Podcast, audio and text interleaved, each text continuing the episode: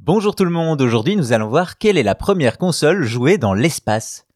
Depuis la fin des années 80, les jeux vidéo sont de plus en plus populaires, à tel point qu'on peut les retrouver partout et parfois dans des lieux surprenants. C'est le cas ici avec la première console de jeux vidéo à avoir quitté la Terre pour aller dans l'espace.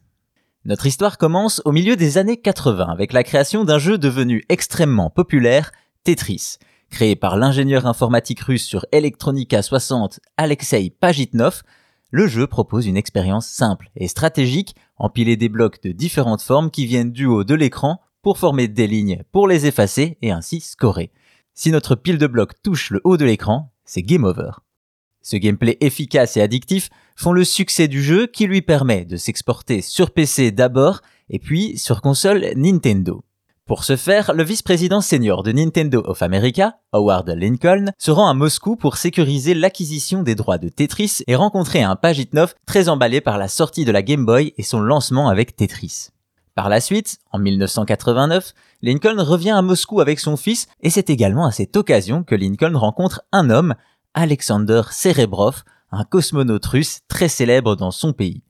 Il lui fait la démonstration de la Game Boy, vantant son statut de console de jeux vidéo portable ultime, et Cerebrov est sous le charme, à tel point qu'il décide d'emmener l'objet avec lui dans l'espace. C'est ainsi que le 1er juillet 1993, la fusée russe Soyuz TM-17 décolle en direction de la station Mir. À son bord, on retrouve Alexander Serebrov accompagné d'un russe et d'un français, mais surtout accompagné de sa précieuse Game Boy et d'une cartouche de Tetris, le cosmonaute va ainsi jouer à Tetris dans ses rares moments de pause lors de son long voyage.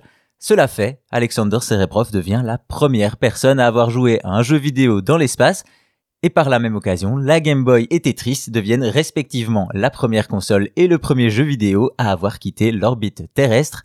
Un exploit de plus pour la Game Boy qui, après la guerre et l'espace, se trouve définitivement partout, même là où on ne s'y attend pas.